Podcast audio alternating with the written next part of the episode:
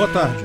Nesse segmento do Visão Libertária, vamos ao artigo sugerido, escrito e narrado por Peter Turguniev. Governador da Virgínia declara estado de emergência. Ralph Northam, o chefe da máfia estadual da Virgínia, lá em Trumpilândia do Norte, está sendo ameaçado por exércitos informais constitucionalistas compostos de cidadãos do Estado, inclusive policiais. Esses exércitos perfeitamente legítimos contam com o apoio de outros exércitos e indivíduos de outros estados do país. Tudo isso devido ao recente surto de esquerdice americana. Esse governador da Virgínia, o tal de Ralph Northam, é daquela facção canhota democrata. O Curral da Virgínia é um estado que já há algum tempo elege capos democratas, mas também tem uma grande população conservadora. Isso não era algo muito complicado porque até 2016 a diferença na forma de chicotear o gado das duas facções, da democrata e da americana, lá em Trumpilândia, a diferença era relativamente pequena. Os dois batiam quase que da mesma forma.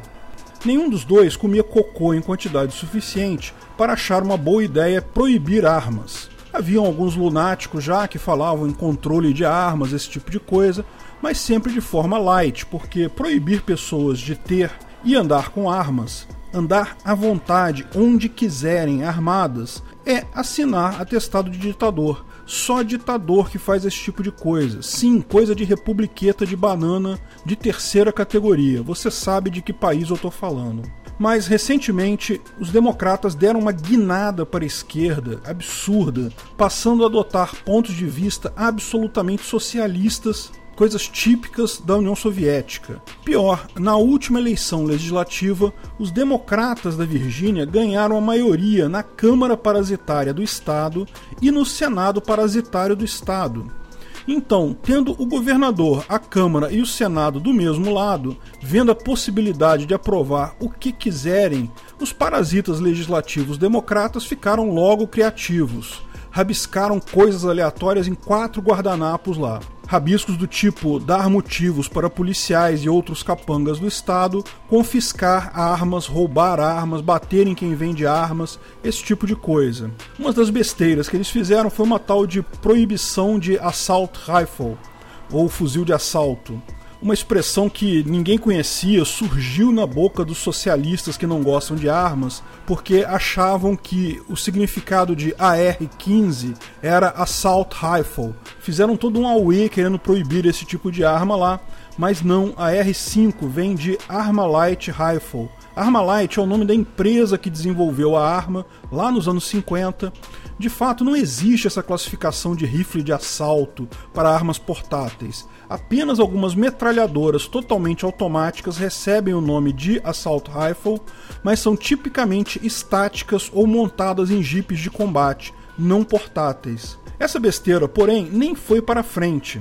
Mas as outras três besteiras rabiscadas pelos democratas lá seguiram o curso. Nenhuma está sancionada ainda, mas todas têm previsão de serem sancionadas em breve. O pessoal conservador e libertário de lá, o pessoal que defende a população armada, resolveu fazer um grande protesto lá no Virginia State Capitol. O governador então declarou estado de emergência e proibiu a entrada de armas no Capitol. O Virginia State Capitol é a assembleia legislativa deles lá. É conhecida por ser a mais antiga assembleia legislativa dos Estados Unidos. Tem um visual bacana, um prédio histórico no meio de um parque. Isso foi a gota d'água pro pessoal, o grupo que está protestando lá, gadosos como todos, mas pelo menos gado bravo e armado, resolveu fazer um super protesto no dia 20. E a coisa ganhou força, juntaram-se centenas de cidadãos pacíficos, mais armados, que prometeram fazer parte desse grande protesto agora no dia 20 contra o governador. Detalhe: muitos policiais do estado estão do lado dos manifestantes, ou seja, o governador, se quiser botar o pau na mesa e, man e mandar a polícia do estado contra os manifestantes, corre o risco de dividir a polícia em dois e ficar polícia atirando em polícia, além dos tiros no próprio povo. A posição dos manifestantes é que os rabiscos aleatórios que estão em tramitação vão contra um outro rabisco aleatório chamado de Segunda Emenda Constitucional Americana. E, portanto, eles querem que esses rabiscos sejam todos colocados no lugar que merecem o lixo. É o que eu falo, esse papo de achar que Constituição limita governo é papo para boi dormir. O governo muda o entendimento da Constituição a hora que quiser. No final, o governo é sempre o inimigo. Não existe governo bom, governo limitado, governo com freios e contrapesos. Todo governo é uma ditadura maldita. Já tem gente pedindo a renúncia do governador, que está evitando até sair na rua devido à enorme quantidade de protestantes armados lá.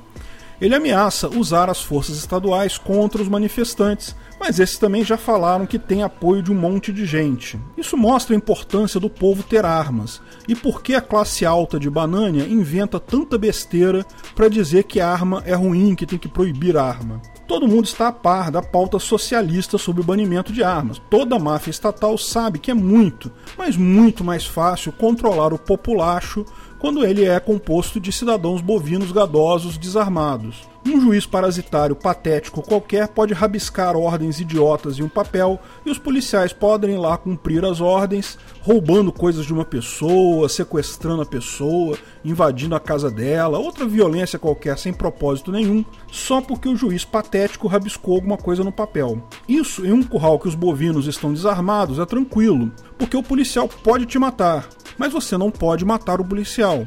Do ponto de vista da máfia, isso é sempre melhor. Num curral em que o rebanho está armado, o policial pode ir até lá cumprir a ordem do juiz, mas vai ter que pensar duas vezes em como fazer isso, vai ter que ter um bom senso muito grande para não sair fazendo merda. O juiz pode até rabiscar umas besteiras num papelzinho, mas, vai ter que pensar três vezes as consequências dessa ação idiota dele. Ele pode não sobreviver a essa decisão. A máfia estatal como um todo tem que tomar mais cuidado. É lógico que o governo é muito mais forte que qualquer cidadão, mesmo que o cidadão forme um exército de cidadãos similares a ele, ninguém tem dúvida que o governo é capaz de esmagar esse exército, mas a briga não é mais absolutamente desigual como é hoje. Sem arma nenhuma, não tem nem briga. Nem preciso explicar a questão do direito natural. E ter qualquer arma que você queira do ponto de vista libertário é válido, certo?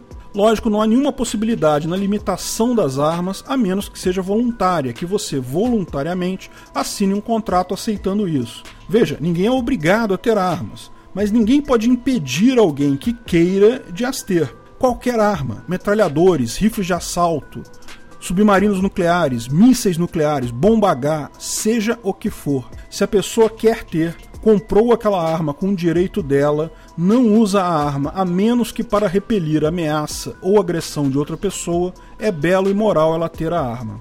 Lógico, o direito de ter e portar armas se restringe a isso. Você não tem o direito de usar a sua arma para iniciar violência, você não tem o direito de usar armas de forma imperita ou imprudente, de forma a colocar outras pessoas em risco, você não tem o direito de ameaçar usar armas contra outras pessoas, você apenas pode tê-las para usar em caso de defesa, e ainda nesse caso, apenas num ataque proporcional proporcionalidade é absolutamente importante no PNA.